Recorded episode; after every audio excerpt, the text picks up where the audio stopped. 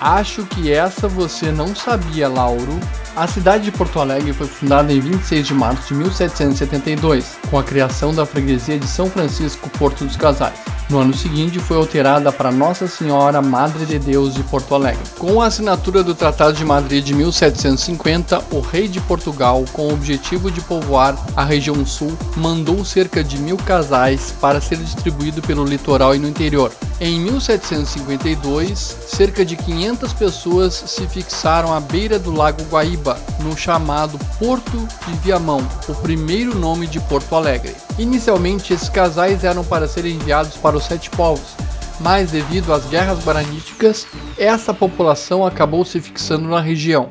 Em vista da sua melhor situação geográfica e estratégica, em julho de 1773, o governador José Marcelino de Figueiredo tornou Porto Alegre a capital da capitania. Em 1808, Porto Alegre foi elevada à categoria de vila e em 1812 se tornaria a sede da capitania de São Pedro do Rio Grande.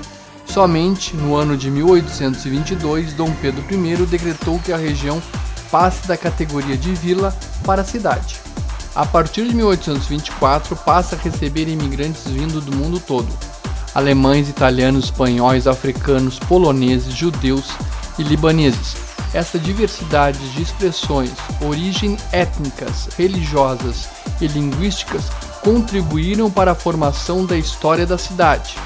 Em plena Revolução Farroupilha, a cidade se manteve fiel ao Império. Mesmo sendo sitiada, não se rendeu aos farrapos. Por esse motivo, em 1841, foi concedida à cidade o título de Leal e Valorosa, que está estampada no brasão da cidade. Essa é a homenagem da escola Lauro Rodrigues aos 249 anos da fundação de Porto Alegre.